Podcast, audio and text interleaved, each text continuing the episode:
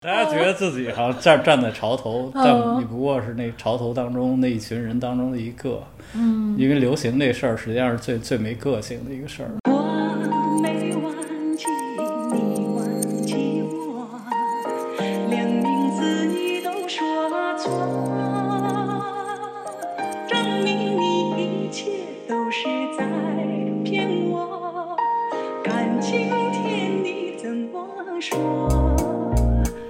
大家好，欢迎收听新一期的打鱼晒网，我是主播猫柱。啊，很显然，这个开头是因为缺乏主持经验而后后录的。这一期节目录制于半个月前，我请来了我的好朋友，非常资深的时装设计师张达先生，和我一起讨论时装和流行。大家也知道，现在多抓鱼开始做二手服饰的循环业务了。在这个过程当中，我们又有了很多对于中国的时髦、中国的时装的新的洞察与发现。欢迎在这期凌乱而不失内容量的节目中与我一起探索吧。开始啦，开始啦！嗯，然后是一开始就想做服装设计吗？没有那么明确吧，只是因为考上了。是当时还报了别的专业？对对对。那报了什么专业？绘画专业。你更喜欢画画还是更喜欢设计服装啊？不一样吧，两两个真是还是有，其实有很大区别。呃，画画从工作本身是一个非常个人性的工作嘛，也也是完全个人表达的工作。嗯。呃，但后头那一部分其实跟商品关系是一模一样的。嗯。就是你要出售一个什么画儿作品啊，其实跟出售一件服装其实是一样的。嗯。呃，服装的话，不是一个个人性的工作。嗯，是一行业性的工作，嗯，然后他的工作来讲的话，是是有点对象化的，不像是那个画画，你呃，就是个人感受和作品其实是一致的，嗯，呃，服装设计有的时候是是有点对象化的，就是你要设定一个对象，然后开始工作的，嗯，就是跟个人感受之间有点间隙的，所以这这个是很不一样的。然后，服装设计肯定是一个非常产业化的工作。嗯，呃，设计师是一个就是现代工业上的一个职业，嗯，画画实际上是一个很古老的职业，嗯，我我觉得这个差别，但后半部分销进入到销售，我觉得那个绘画和卖卖衣服真的没有任何区别，就是我了解越多，我就觉得那后半部分两两个真是一模一样。那服装设计算是一种艺术创作吗？呃，如果你要是往往回倒好多年的话，我可能对这个问题回答是非常肯定的。就是我，我觉得服装设计只是里头包含有有一定的艺术创作的成分，但绝对不是艺术创作。但是现在，其实我我反而对那个东西有点不敢那么肯定的回答了。就是我觉得，如果从那个概念和定义层面，两个是不一样的。就设计跟艺术两个是肯定有明显的这个区分的。当然，可能每个人对于设计或者是艺术的定义，在内心当中定义可能会有差异。但我觉得从一个共识的角度，还是会觉得他们有差别。只是说，就像我刚才讲的，如果我看这个这些那个画廊在在在经营这个艺术品，或者是那方面，或者是有些艺术家在处理自己作品的时候的那种方式的话，就后半段的这种在销进入销售这个层面上来讲的话，我反而觉得就是艺术那个行业，就更像一个商业。嗯，就是从那个角度来讲，我觉得反而是艺术在后半段更像商业，就是它重视营销的意思吗？反而不是说那个设计更像艺术。哦，就是我觉得设计一直都是那个样子，就是它是产业化、工业化的这么一个行业，就是生产出来就是为了销售的，嗯，所以它其实是比较明确的，只是说设计那一部分、设计研发那部分被人赋予为。有些艺术性的成分，嗯，当然我承认里头有一些艺术性的成分，但我觉得这从整个工作性质来讲，绝对不是艺术创作。嗯，我们不是那个店开在安福路嘛，然后安福路的那个客群，他大家其实是很迷恋一种服装，叫做设计师品牌。然后我们就去做了一下这个，因为现在设计师品牌的所谓买手店也很多嘛，就非常雨后春笋一大堆买手店。然后我们就去做了一下行业调研，到底什么叫设计师品牌？然后我发现其实没有没有人没人定义过哎。就是我理解的话，就是实际上这个企业的产品和风格走向的把控是在设就设计师这这一侧的，就是它不是以市呃市场或者说不完全以市市场为作为导向的，是以这个设计师的这个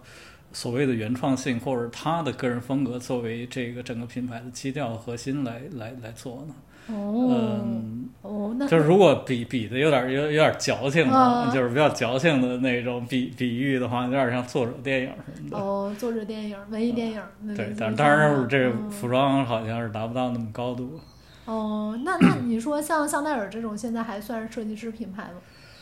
呃，我觉得它在一定程度上算，嗯在一定程度上算，就是它还是维护维系了它那个。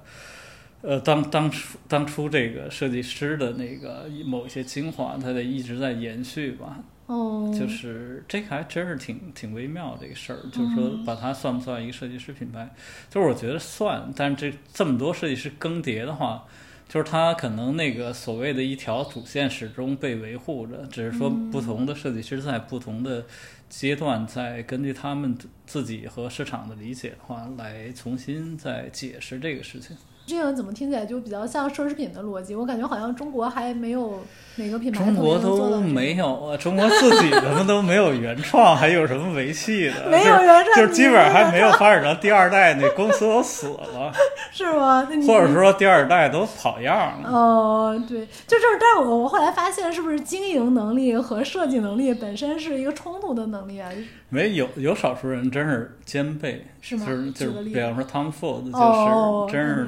开董事会的时候就像董事，哦，偶像然后在在在在在 工作工作间里头就像设计师什么的。对，我觉得 Tom Ford 有点像那个，就是大师导演，就是什么雷德利·斯科特这种的，就是又能有自我自我表达，又能又能是吧？就就是市场出出奇迹，又有自我表达。对对，几方面都比较牛。但是，嗯，奢侈品还算是设计师品牌嘛？就像你刚才说这种更迭的，就假如他已经进入到开云集团啊这种，就由集团呃统一来操刀。这这也挺复杂的，就是嗯你得看它是最初创始的这种，你比方说爱马仕最初创始，它是从一个手艺开始的，嗯所以那个不太能够被称为一个设计师品牌，嗯就是说它的精髓在于它的那个物料和手手艺艺，对对对对真是这样对的。嗯但是比方说那个它是一个，个匠人品牌。对，有点有点这个意思吧，嗯或者说比方说那个早年间这个马奎恩被这个嗯 GUCCI 集团收购了，嗯那它还是一个设计师设计师品牌呢。嗯嗯，但后来换了设计师呢。那就是就就是往往下续吧，就稍微有点狗尾续貂那劲儿吧，嗯就是也没什么创造性，就是在在维持着吧。说我观察了一些以前只是在淘宝上开了自己的小的设计师品牌的，然后后来他受到认可嘛，就作品进入到很多买手店，然后那个服装的价格就越来越贵，就嗯。早期的时候可能一条裙子就是两千块，然后现在就是一万块，但是嗯。是就是像刚才说的这种设计师，他是基于什么是就是可以给自己的服装定那么贵的价格呢？呃，这个 让我有点为难这个问题。没事呃，嗯，没事。我觉得就是就市场是允许你的，就是默认你可以这么高。哦，就只要卖出去。就是比方说，他先标价，比方一条裤子标了这个一千块钱卖掉了，他试着标到一千五也卖掉了，他肯定不会再落回到一千块钱。就是他会试探这个东西的，就是就像，其实你身处在那行业里头，你时间长，你会有那感觉，就这个东西可以卖到什么。当然，那感觉不用那么神秘，就是你看周围人卖了多少，然后商场里去走一走，大概好像这个这类东西能够卖到多少钱，你就会试探性的去标到那个价钱。哦还有一个呢，就是你说的，呃，之前那个例子，就有些人从网上开始做起来，然后。呃，做到线下，然后这个价格就提升的很高。嗯这里头两个因素，一个可能知名度提高了，就是嗯它设计也变得确实更成熟，这个可能就是让它的设计附加值提高。嗯，呃，还一个呢，就是所谓哦中间商那个什么赚差价什么那个。那不是我们吗？对啊，就是说，就是那些商店还是需要抽成的嘛，或者就是渠道有渠道的费用。那你自己在这个网上开店的费用还是比较低的。呃，但现在利润也不高了，是因为你要买很多流量，你要嗯你要做直播，你要付给直播的那个公司很多钱。其实看起来听听起来，有时候那个数量是很大的，嗯一晚上嗯卖了几千件那种，嗯其实利润并没有那么高，就是没有人哦想象那么高，就只是大它的广主播拿走了。对，就是广告效应更好。哦，就是说，他可能这个东西就是他把算的广告费可能觉得也值了，嗯，但其实真正的呃企业或者设计师本身获得利润并没有想象那么高。很少的服装品牌是可以经历周期的，但是经历周期就就像你说的，就变成了一个 可以跟商场议价的这种品牌，大多数都挺不过一个一个时代。那什么原因会导致服装品牌的倒闭呢？你听说过的都有啥啥这还？挺那什么的哈，就是核心问题，就是掌握这个问题，感觉就掌掌握了命命脉那运，掌种。握命运。对，呃，就是你要说显而易见那种理由的话，就当然这理由就是可能说出来听着像没说一样，就是说他那产品不再符合这个时代需求了。那他不能通过换更好的设计师来，有些是通过这个嗯确实实现了，就比方说 GUCCI 原来那个嗯。换换这个这个这个人，就一下子还有他那个 CEO 两个人一下把这个嗯。抬起来了。嗯。呃，这是有的，这这这种那个就是什么老老树新生、发发新芽什么的，这种是故事还挺多的。那个这是一个方式，还有就是你那个另外一种情况，就是说你你这个企业或者产品的核心的卖点是集中在哪儿？如果是集中在流行那儿的话，你你就比较辛苦，你一直要翻新，一直要所谓要跟上这个潮流，或者说你甚至要知道潮流这个能力。嗯但是，比方说像爱马仕的，它的核心不在那个上头，嗯不在流行上，它在那个手艺和品质上。嗯，所以那个东西就是说，呃，潮起潮落对那事儿没有那么大的影响。就比较历久弥新一点。嗯对对，就是说，就是还是你那个核心的的的那个强势的地方在什么地方？我觉得这个哦是也是区分。就是说，你这个企业寿命周期比较长和短的一个、一个因素之一吧。就是时装品牌这么快的，就是说随着潮起潮落的原因是有多数是因为它没有原创性，或者说这种原创性，首先原创性缺失，或者原创性本身的覆盖率不够大。哦，还有呢，就是说它没有原创性，它一直是在跟风，就是所以这种企业就是比较比较辛苦。那咱当然这。当然也辛苦，但是有一些还挺精的，就是他总能跳到下一个石头上。哦，就是那种人，就是比较精，就是就过河总能踩到下一个石头上，就是也活了挺长时间。哦，总能跳到下一个是什么人呢？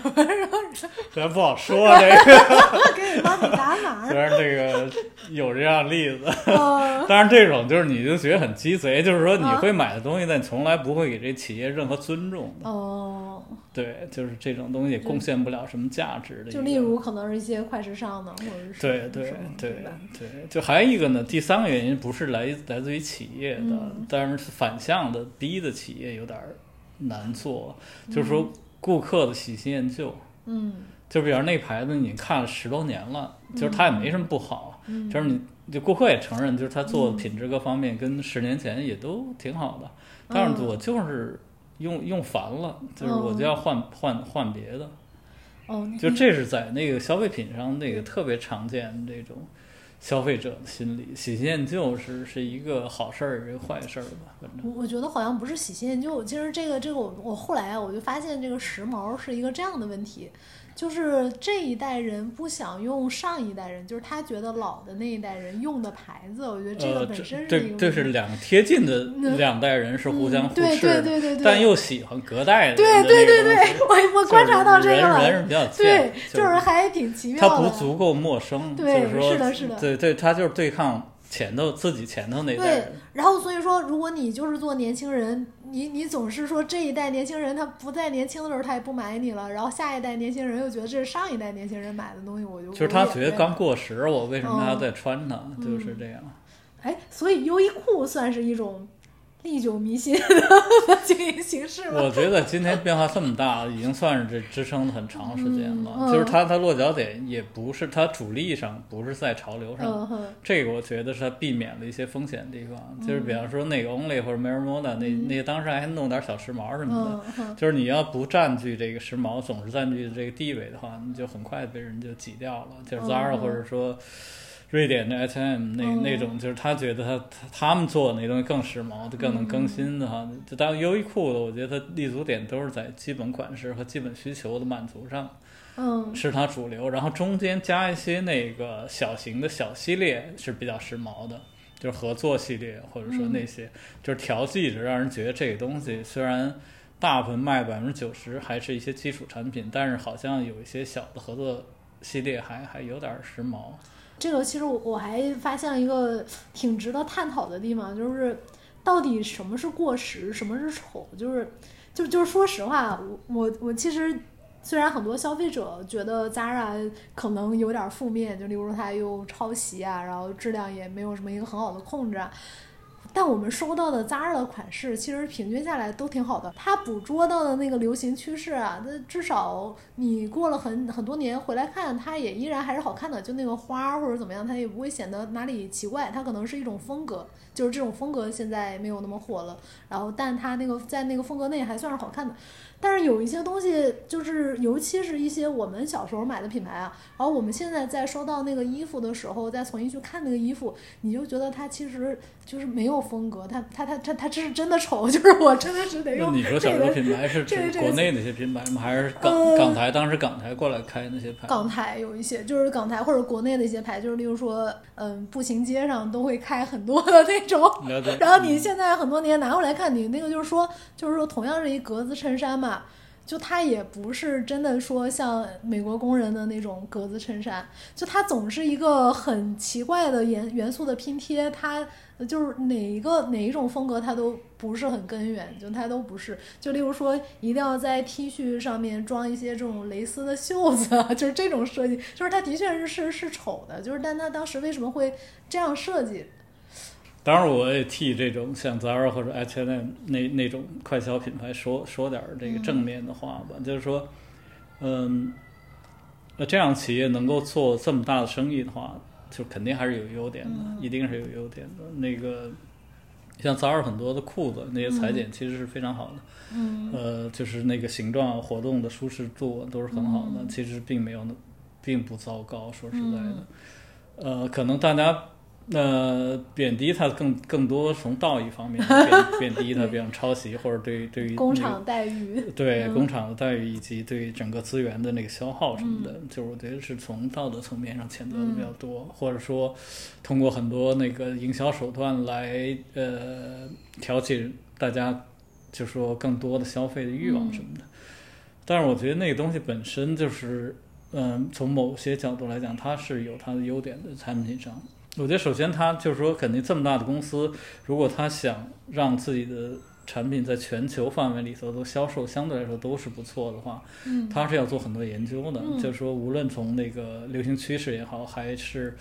呃尺寸以及版型的在不同的国家地区的适应程度上来讲，它是要做很多研究的。嗯还有呢，就是它身处是欧洲，它有很多那 consulting 那些的、哦呃工作室来或者说机构来为他们提供这个服务的，所以它的基本的水准和基本的品味没有那么糟糕。嗯说实在的，嗯就是还是好的，在那个就是说那个价钱你能够买到的时候，还是基本对等的。嗯而且呢，就是欧洲。总体来讲的话，对于其他的那个地区来讲，在时呃时装上还是一个辐射作用的。嗯就是它是有有一定的影响和先导作用的，所以我觉得它是占优势的。就从你这个传播的地位上，它是占优势的。然后回到就是你说那可能小时候有一些。从香港或者国内的 还有国内的来来讲，就是说对对，我觉得他们的 问题是他们没有那个，就是说他们没有在那个时时装那个系统里头，实际上他是没有根根源的，他也不知道什么东西产生什么原因，他只能说。我提前个一年去欧洲看看，就是人的发布会或者说这些面料展上都公布什么样零趋势，等这些衣服出来，我再多买点儿样衣回来回来扒一扒。嗯就是当然你你你就是就相当于你不了解它那个起源或者那个东西，你总是被动的。就是你如果想抄袭的跟人家不一模一样，只能在这儿添加点东西，改一改什么添加的，所以你就觉得那东西改装的东西有时候好，有时候就非常拙劣。嗯，我觉得就是你你，因为你踩不到人的点儿上，就总是因为那个语境也不是你的语境，就是你都是人家发布现现代服装，对，嗯就是你所有的我们现在穿的全是西式的服装，然后所有的流行趋势的这个呃产生和影响都是来自于欧洲的，少量来自于美国的，嗯。所以。在在中国基本上就是跟风嘛，人家没出现你还跟不了，哦就是你只能一在在人那个基础上改改，就一件衣服拿拿回来超超出三件儿什么那种，就是这这个抄了袖子，那个抄了前襟儿所以，你觉得特别。怪，就是说嗯这这个感觉是衣服这个前后片儿好像好像不是一件衣服 所以我就是是不是在国内真的经历过一个全民都不知道应该如何穿衣服的时期啊？就是包括我我们现在去回看两千年初还是九十年代的时候，明星的一些着装，你会觉得的确是好像哪里出了问题，就觉得那时候你是吗？要看，就是看看照片只看正面儿，这背面也不知道别人怎么做的，就瞎瞎猜了去做的，然后那给穿上了。嗯，不过现在你你觉得在普通的，就是你平常逛街的时候，你觉得平均的着装水平有变好吗？我觉得从纵向比肯定是好的，就是非常明显的好，嗯这是肯定的。嗯呃，但是另外一个可能最近五六年或者四五年出现的问题就是同质化太厉害了，就是我觉得这也是互联网和直播这些事情造成的。嗯，同质化厉害，例如呢？就大部分穿的差不多嘛，嗯，就是就是好，就是这这这是一个悖论，就是非常有趣的现象，嗯。就是大家觉得自己特别有个性，嗯，呃，但是那种个性实际上是在一大堆共性里的，嗯就是因为大家追追求的基本上就是那两三样流行的风格，哦，要不就是那种就是放大版的这种 oversize 嗯这样的街头风格的，要么就是那种小公主型的那种。小公主型的，对对对，就是怎么感觉有在说什么品牌？就就就是那，就是那几类嘛。大家觉得自己好像站站在潮头，但嗯你不过是那潮头当中那一群人当中的一个。嗯，因为流行那事儿实际上是最最没个性的一个事儿。嗯，那这个其实说到好看，我就是有一些最近的那个在销售衣服上的一个洞察，我就会发现，就是其实你有的时候很难说出来它到底是时髦还是好看的。就好像这个东西流行的时候，好像的确是比原来的那种好看了那么一点点儿，但你又不太确定，你觉得这种好看是来自于一种新鲜感，还是它真的就是更好看了，它就是进步了？嗯嗯，理解理解，嗯。懂你说那种感觉。嗯，就举个例子，就是其实之前的上一个时代，其实还蛮流行那个所谓性冷淡的那个风格的，对吧？就是一些嗯非常简洁，然后非常淡的款式，但是这几年又不流行了。呃，对，当然你要说流行的这个嗯嗯变化的话，其实非常复杂，我也没有能力讲清楚。就是说现在为什么会产生这些，然后前前头一两年为什么会有那些东西？我觉得这嗯这更像是就是研究流行的那种社会学家应该回答的问题。我只能说，现在的流行很大程度上 就是来来自于互联网的因素会更大，就是说从自下而上的流行会更多。嗯呃，通过互联网被放大，这这种趋势跟可能二三十年前是有本质上区别的，就是自下往上的流行。呃，因为在三十年前可能更这在那个之前，可能再早一些的话，可能都是自上而下的流行和传播方式的。嗯但即就是现在这种，呃，因为互联网的原因造就的自下而上的这个流行，其实很多呃流行也是通过被那些有话语权的品牌嗯，选择和肯定之后，变为更广泛的全球化的流行。就比方说那个，忘了是迪奥还是什么，嗯是选择那个跟这个呃 Spring 那这种合作，嗯就是两个 logo 同哦时出现的啊可能 LV LV 说说错了，就是比方说这两个同时出现的话，就是说，也许放在五十年前的，他根本看不起这种街头品牌的。但是现在他知道这个这个方，但同时这种街头品牌也愿意被同化了同化，或者说 呃进入这个阶级对对，进入这个阶级，就是两方互相得利，就是觉得哦因为所有的目的都是商业目的嘛，就是你放着钱不赚，谁不赚？就是这两边都高兴。嗯，那还有一些风格就是有种不明原因的消失，就是像我现在观察，就是我们之前有一段时间流行的那种偏军旅风的，有一牌子什么 Replay 啊，你还记得？类似于像这种的，就是还有一段时间其实很流行那种所谓美国大兵的那种风格。我就是在店里，其实现在很挺滞销的，说实话，就是军旅风格的装还是。女装啊？男装、女装都是，就尤其女装吧，尤其女装，就这个军旅军旅风格，好像现在的女装流行的，我们卖的快的，你发现是粉嫩的，就它不硬朗，它是很、呃，很很这这不就是现在那个受众的改变吗？就是，因为受众喜欢的肯定不是那种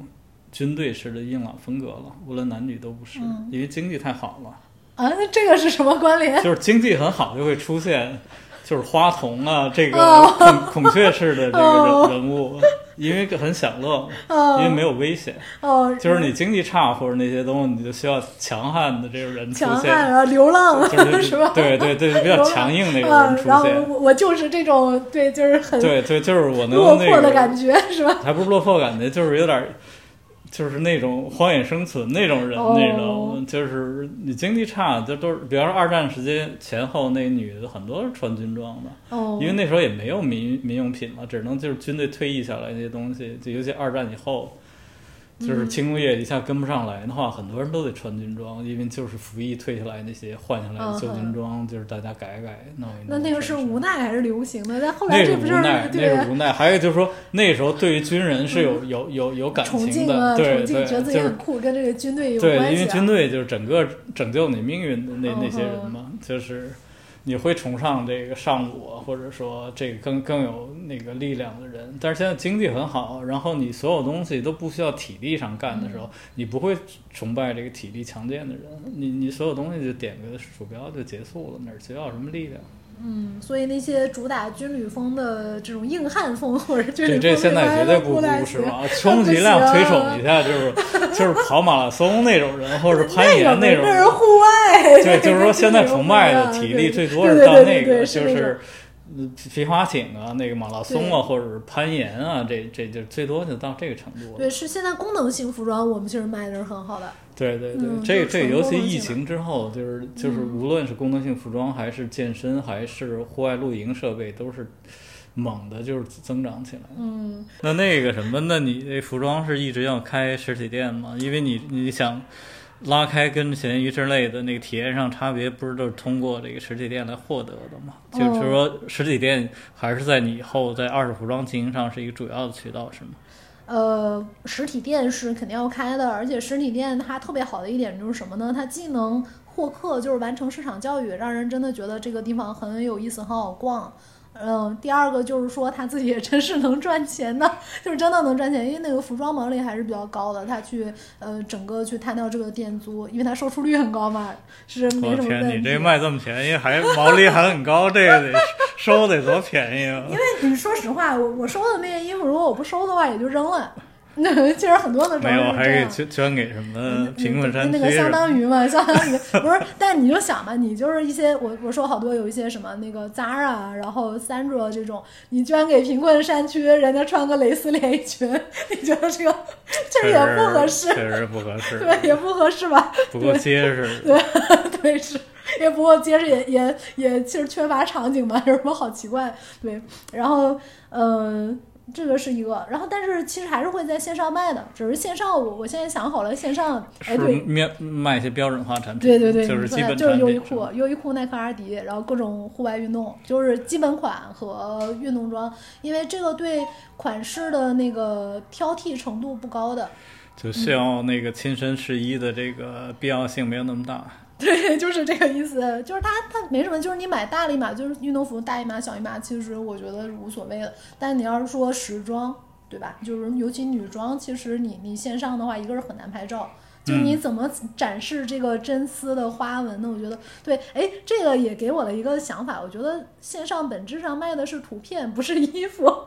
其实卖的是那个图给你的感受。你说的没错，所以所以大家都做图案的，服装设计师都改做图案了都。就是而且那个图案适合线上的都是色块比较大，对，颜色比较比较明快。对，那种小小碎花是根本很难很难看出来的。对，像 Liberty 那种就死了。我发现好多品牌都不适合线上，哎，就商场牌跟线上牌真的不一样。就商场牌它有好多时候是它那个剪裁或者是说它用的材质很好，然后然后颜色也就是黑白灰，你说这没没种放在错没错放在线上有啥吸引力？还有一个就是，我发现一个特点，就是现在因为互联网销售这手段占占的比重很很高，就是你在手机上看的一些衣服的比例，或者说它上面一些分割线或者图案的那种比例在，在手机这个图片上看是很好的。嗯，但是你当你看到这个实物的时候，你突然觉得这个比例特别怪，哦，就是特别大那个比例。哦，就是不是肉眼一下能适应的，就是因为它要拍下来放在手机照片上好看。哦，就是你看这个落差是特别逗的，就是我我我感受了好几次。我觉得这个是呃，就互联网这个销售在中国占比重特别高的时候，这个很明显的就是一个服装那廓形的那个嗯变大或者变得非常奇特，然后图案变得很大，就是嗯那个图案本身的那个面积占的很大，然后颜色对比很强烈。另外就是你拿的实物跟那照片对比的时候，你觉得哎，这个怎么，就是感觉就是某种东西突然放大了，就是就是那种感觉，就是是啊，就是这个比例好像不是应该在这个一米左右看的时候、嗯眼睛舒适那个比例对，就是说你得在五六米五六米开外边看那个人还是觉得舒服，嗯但是走近你的时候那比例都都觉得有点过大了。然后再有一个呃比较神奇的观察，就是我发现中档服装不行了，就是卖的最好的，要不就是特贵，特别嗯，就是贵出一个档次了这种，要不就是特便宜，就是淘宝潮牌或者说 Zara、优衣库这种。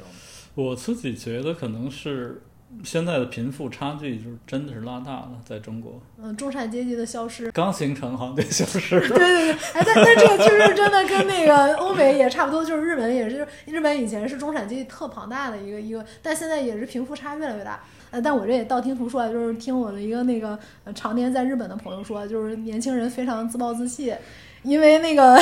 把握资源的人都已经被之前的时代瓜分完了，然后年轻人也就是去七幺幺打工或者去企业任职，他也升不上去，所以他也不买贵的东西。然后哎，对他他这个还跟我讲了一个最近对日本那个那这不是服装品对二手。市场更有利了？对对对对对，嗯就是会会，所以日本的二手非常发达，那渗透率可能就到百分之十，类似于十件衣服里有一件是二手的这种。就是说，日本因为年轻人太穷了，所以现在日本的那种贵的品牌就设计的款式越来越老，就是因为年轻人买不起这个，他得设计的一些五十岁以上，对对，这样的，然后只有便宜的牌子是能就是去做年轻人的这种的，我也不知道这个是不是真特的，惨那种。就是全世界好像都是这趋势。我现在觉得是，就是因为贫富差距太大了，然后中间的那个游离或者说上升或者下降的，呃，尤其上升又非常艰难，嗯下降的也也很快，嗯，就是或者中产阶级其实他还是持有那样的收入的，嗯哼，但是他被很多东西消耗掉了。嗯哼，所以他能够买的东西其实也有限，就是那嗯开玩笑那个讲，就是那些。啊，海淀的这个父母什么的，嗯就是就是两个人没孩子的时候买东西都特贵，然后有孩子一下子降到优衣库那个水平。嗯，但是有很多富人也买优衣库，优衣库我还是觉得是一个神奇的文化现象，我都觉得优衣库是实现了共产主义。有一点儿吧，至少就是让你觉得就是穿还是能穿，也不会觉得那么丢脸。对，你你们那个商店里头看好多优衣库在里头那产品，嗯就是说，而你们那肯定又比优衣库现在卖的东西还要便宜。就是说，什么人会去你们那儿再买这二手的优衣库呢？嗯，什么人会来我们这儿买二手的优衣库？我发现其实男性特别多。是吗？对，就是呃，还是挺神的。就是那个店有一个观察是我没有预料到的，就是男用户很多，但是我们的男装的供给很很少。就是因为男生他真的没什么多余的衣服要要卖，然后还有一点就是男生男生的那个品相检查的那个不合格率也特别高，就是总是哪儿特别脏或者怎么样。但但是男生特别喜欢在我们店里挑，就是上次有一个有一个老外，就是一口气买了五五件西服，就在那个地方，对，买五件西服，然后他第二次就是在走廊里面跟他的一个女伴儿，他在这说，你都无法想象我花一万块在这儿买到了什么。像像这种的，五件儿衣服一万块不便宜就。是不便宜，但他那个一西服，他买的全是那种原价上万的那种，哦对那种牌子羊毛的那种西服，然后就他就觉得特别嗯开心，就是都都两千块钱，两千块钱其实你说白了，现在买西服也就是买一个什么呢，Siri 都买不了。对对，其实还是还是挺贵的羊毛西服。然后，嗯，优衣库就是真的男男生女生都有，就是男生什么样的是他是图便宜呢？就是因为收入确实比较低，就是说嗯买更贵的东西就是比较困难，还是从一个所谓环保，或者说自己不愿意在这个一方面的开支占比太高，嗯是那个嗯因素更多一点儿？嗯，这个你看要他要看他买的是什么。就例如说，假如是买的是 T 恤衫儿的话啊，其实我现在发现我们那个 T 恤衫儿，你知道我们那个其实优衣库的 T 恤衫儿和一些嗯，就是淘宝的那种潮牌儿，它就是卖图案的那种的。我们其实没比新的便宜多少，就是新的有时候也会打五折，但是它那东西已经那么便宜，你想优衣它卖才七十九，我要是卖，我要是还二点五折卖，我这就得卖二十块钱，我这连洗衣服的钱都回不来。那其实我卖五十多，但你会发现，其实大家买这些衣服的时候，因为它原价已经足够便宜了，他买的时候其实不太在意它是一手二手。或者说他有没有针对他新的那个更便宜了？他是想买一种宣言，就是他想买一种 符号，你知道吗？就是那个 T 恤衫，你在新品店你逛的时候，它也没有那个图案，你就看上那图案好了，然后他你只会把它看成是一件图案有意思的 T 恤衫，然后你大腰们看也就是一个五十多块钱，你觉得也也还算合理。其实我们店里还是很多 T 恤衫二百块钱的。就是它原挺贵的。对啊，它原价现在很多 T 恤衫原价四五百嘛，然后那 T 恤衫图案好看，其实你五折再卖也也能卖出去。嗯就是买不到了嘛，没有这个图案。然后其他外套的那种，就是功能性实用的那种，其实我一个观察就是它随机性很高，就是你在这个店里逛起来了之后，你有的时候第一选择就第一第一想法都还是看它好不好看，而不是看它是个什么牌子的。嗯有的时候就是你刚好看上的那件儿，它是一个优衣库，哎，这这个我还有一个经历，我是那天看上了一个短袖儿，就是那个短袖儿上面就是一个。嗯，反正蕾丝吧，就上面有很多牡丹啊这种的一个一个一个图案，就是觉得质量的确一眼看起来还是有点差的，然后 但是那个款式很好看，然后然后我一看是 Zara 的，就是我是后面再注意到这品牌的，然后就去试，的确很适合我的，但是后来我一看这个价格就是只要四十九，然后就买了，就买了，就是因为在那个场景下，你可能就是原价好几千的和原价两百块，它都在一个厂里，其实你。其实你就在那一定的距离上看的时候，你不是能肉眼一下就分辨出这东西就比那个东西差很多，或者这东西就比那东西便宜很多。你还是挑的是最适合自己的。优衣库它能很多的款式能卖的那么好，我还是觉得它在风格上是比较普适的。就例如你寻找一件风衣，我觉得 U 系列的风衣，总之不会让你觉得是不体面的。没错，嗯没错，嗯这个这个还是挺重要的。而剩下的当然也有一些价格因素了，就例如说你在这个店里看啊，永远是便宜的东西肯定卖得更快嘛。嗯，但是你你从那个绝对利润来说，便宜的东西也不一定提高了更高的利润嘛，就贵的东西还是利润很大的。你们开始做 T 恤了，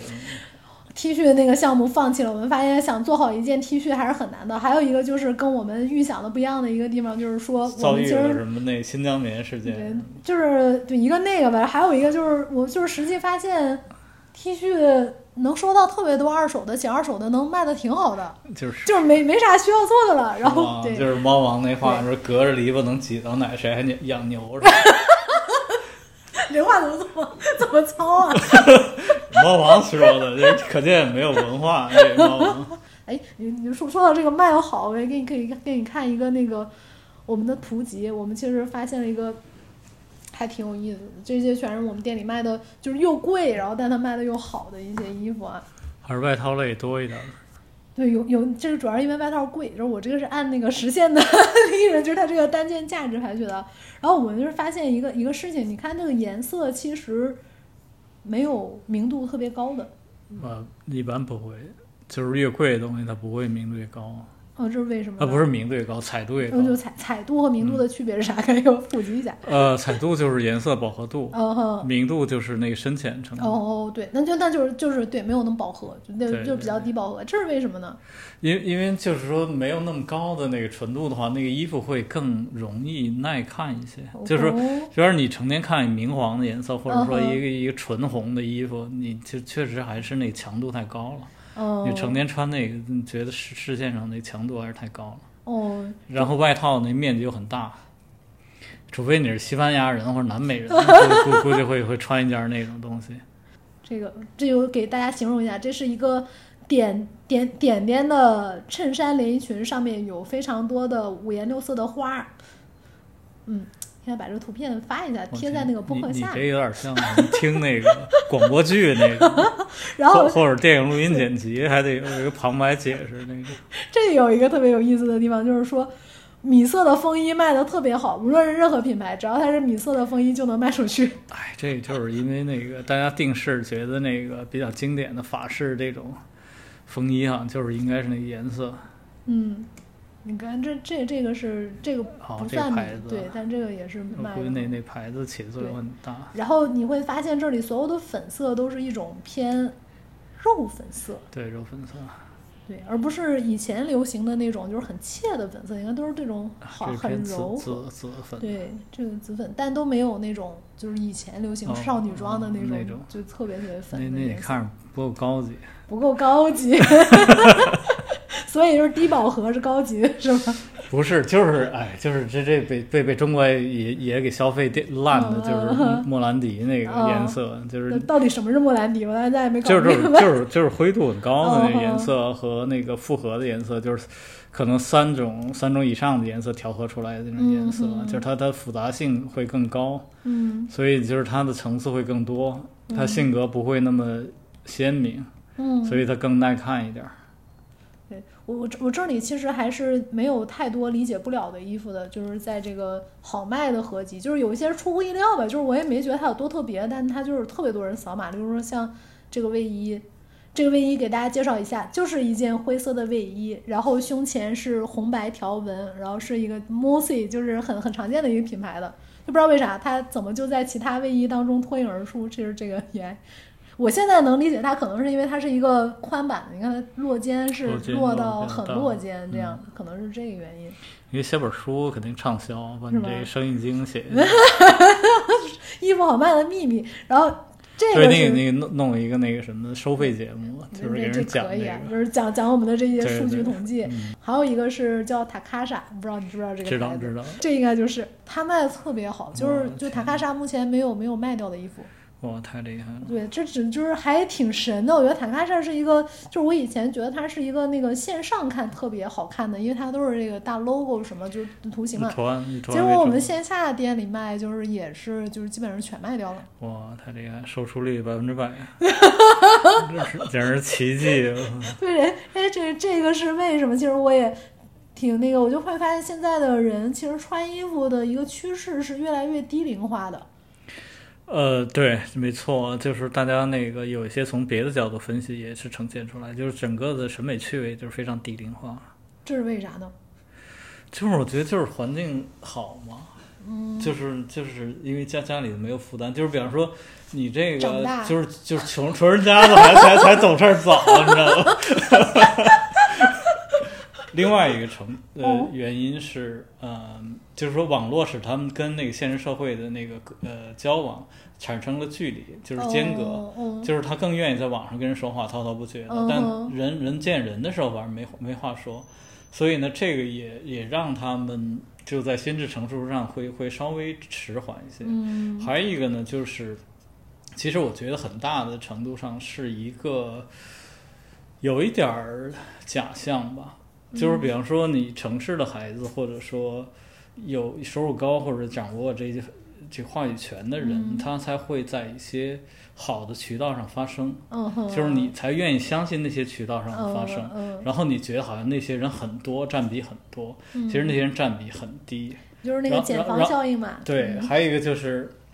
可能没有话语权的人，甚至连个手智能手机都没有，嗯就是连这发声的这个这个这个机会也没有，或者说有些人有个破烂手机，就是发发生在抖音上。然后这些人的，经济明白的人，其实也看不上这个抖音上的人的意见什么的，嗯所以那些人实际上是更沉默的一些人，然后那些人是不被看见的。大家看见以为很多都是这些人，对这这个我觉得代表了安福路的趋势和和命脉。哎，对你这是回到刚才说优衣库那个事情，那个就是典型的，就是呃中产以上阶级不理解为什么会有人买二手优衣库。就实际上我们早期用户调研嘛，我们就调研了很多那种普通的，例如说他就是一个呃事业单位办公室人员，就月收入可能是三四千，类似于像这样的，还有一些学生嘛，就他们会觉得优衣库太贵了。当然，当然，就是这个是这样的如如果没有收入的情况下，或者我一个月只有三千块钱收入，当然我也会觉得优优衣库挺贵，对，因为他会觉得自己在无品牌的那种就是批发市场里能淘到更便宜，可能还有点款式，就是觉得优衣库没有款式，但是它还又贵，就大概是这样的一个印象。嗯，理解，这个完全能理解。嗯，你看像像像这个，这是短袖里面就是短袖里的奇迹了，这这这是梳梳头，这也能看出来啊。不不敢评论，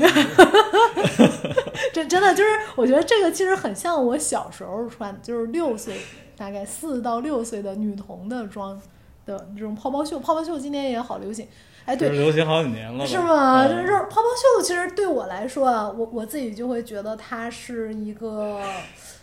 风格，就我不会觉得这个东西更美一点。就是的确它现在更流行了，但但我的确会觉得还是很容易做的很怪的，就是很容易做的很怪，想做到恰到好处的泡泡就有点儿有点儿难。但现在不是就是因为怪才别人才买吗？很大程度上，但是这种衣服会不会就很容易流流通到二手市场？哎，就是说说白了，就是说像那个塔卡莎，哎，我我就我老公一直在打打喷嚏，我这个没事儿，这不是挺挺有生活气对的。有生活气，就是就那个像塔卡莎和舒舒同这种啊，就是我我会在想啊，呃，他在二手市场很容易被卖掉啊，就是在我们这儿啊。然后，但是我还会想，它也很容易被卖回来，就是因为这个衣服，我们的一个总结就是太有记忆点了。太有记忆点了，就降低了你的可穿次次数，你不能天天穿这个，对吧？但是嗯它这个记忆点呢，又会让它在一众很灰暗的衣服里面脱颖而出，就很容易被挑走。很对快对对，但是它放到二手市场总总是来总体来说是更出挑的。你看，就看小图的时候，也会觉得这两件儿是在廓形上也好，或者什么颜色上也好，是比较容易一下能看出来的，对吧？？对，但耐久性就稍微差一点。对，所以这是为什么你刚才问那那些那个就纯度没有那么高的衣服，嗯哼。就是会卖的收收的比较大。嗯然后再给你看一个我们历史上扫码量最最浮夸的一件衣服，就是这真的扫了多少？遍？一天扫了一百多次，我天，这我天，这就是那个得好好记住拉夫劳它伦的一个马甲，然后还挺就是，但这个衣服就是你看照片稍微有点邋遢，但是实物看起来不就是错还是品质很挺好很不错，对，很不错。嗯，就他这衣服就是属于完全没有任何花哨的地方，但是就是一看就是一件儿 好衣服。对，是一好衣服，对就是跟大品家介绍一下质上很稳定那种。这个是一个件米色的马甲，其实还挺难想象的，就是一个拉夫劳伦的米色针织马甲，嗯，然后图片我们最后可以发下来，但这图片拍的没那么好啊，就是是不是在 show notes 里贴出来？对对对，可以贴一下，然后这个就是卖的特这小别好，小心什么那个其他品牌就直接抄了的。嗯嗯，这个嘛，那你关键你品质得做到这样了，我我觉得很多品质做长这样了这样也有人买。中国这客群实在太丰富了对，，但这个马甲的确跟一般的西装马甲还不太一样，它是真它是软的，就是表面那个人字纹的也是针织的吗？对，是针织的，这也是嗯，对对对，就是它是软的。然后你看，就是它这个其实有点像像毛对，然后就是它会一般马甲会让你觉得有点崩嘛，啊，就这个还挺随身的，然后但上去又还挺酷的，这件儿是真的好衣服。最后是男的买的，女的买的，不知道了。我没有，我没能有幸的目击现场，一天扫一百多下哇，这是不是还挺厉害，还挺可以的，就是真是挺出挑的。对，这件衣服也也是，嗯，好，现在现在我们来看一个卖不出去的 合集啊，卖不出去，我挑的还都是那个品牌的，就是好品牌的，就为啥卖不出去，其实我也不知道敢不。敢评论了。咱们先给它放大一点儿，这就是大概没卖出的衣服。你觉得这些没卖出去的衣服跟那个卖出去的，你观感上最大的不一样是啥？什么呢？嗯，就是还是就是有些莫名其妙的 局局局部吧。局部。对对，对莫名其妙的举个例子局部，，这件其实本来是一个挺正常的衣服，就是我觉得可能还是确实不好看，就是他的那个袖子，就是那个袖子比例上 就是。嗯所以所以这件衣服是怎么被设计出来的？就是他他设计的时候应该能注意到这这个确实是第一次设计师了，就是大家都会犯这种愚蠢错误，是经常会犯。我觉得每个人都会有，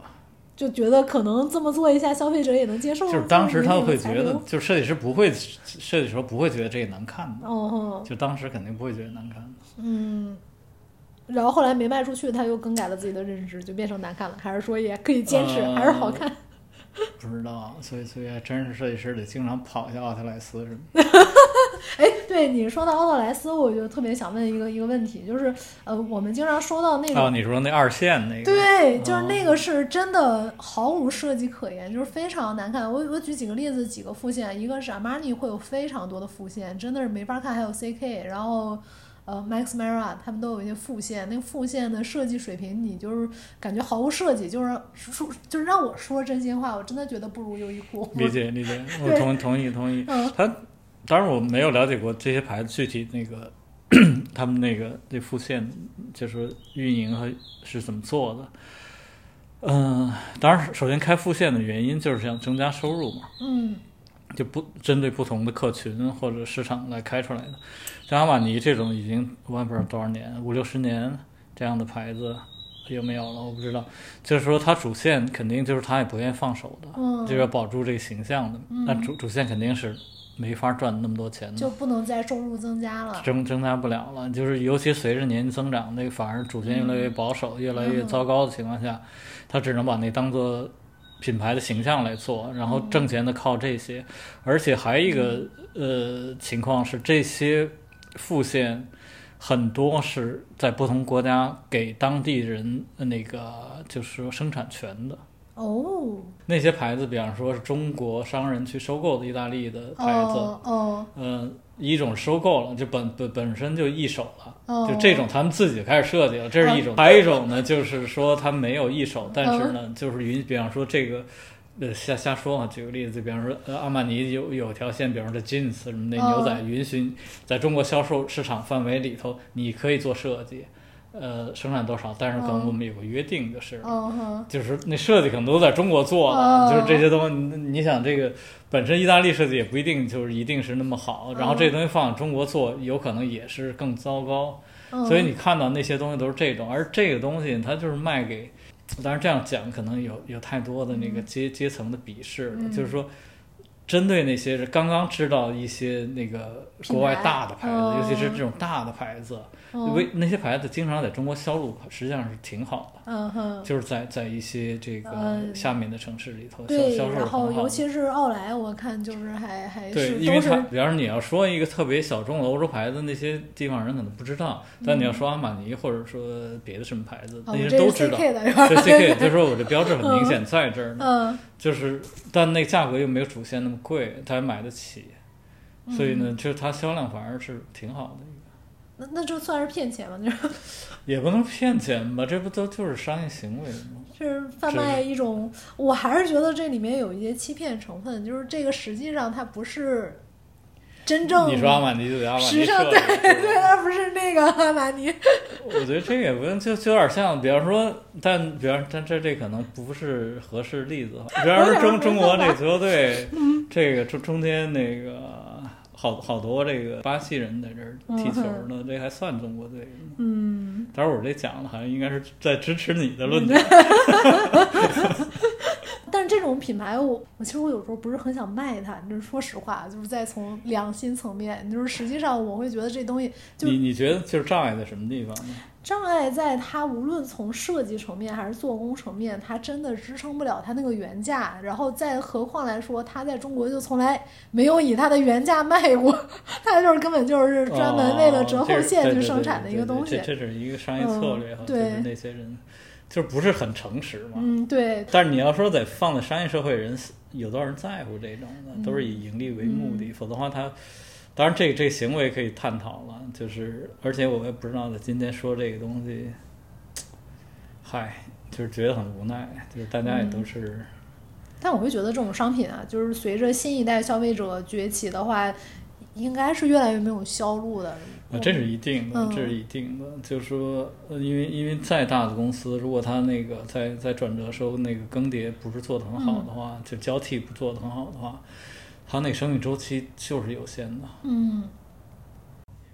那我们今天大概节目到这里啦。那行啊，我我觉得后面那那个那段特别有意思，哪段儿？猫王那段儿。就是具体审评一件服装但我估计可能听众听着最没劲的，因为看不见。看不见没事儿配点图嘛，就我觉得可以。放上去不，我我被同行骂死了，再就业的成问题 了。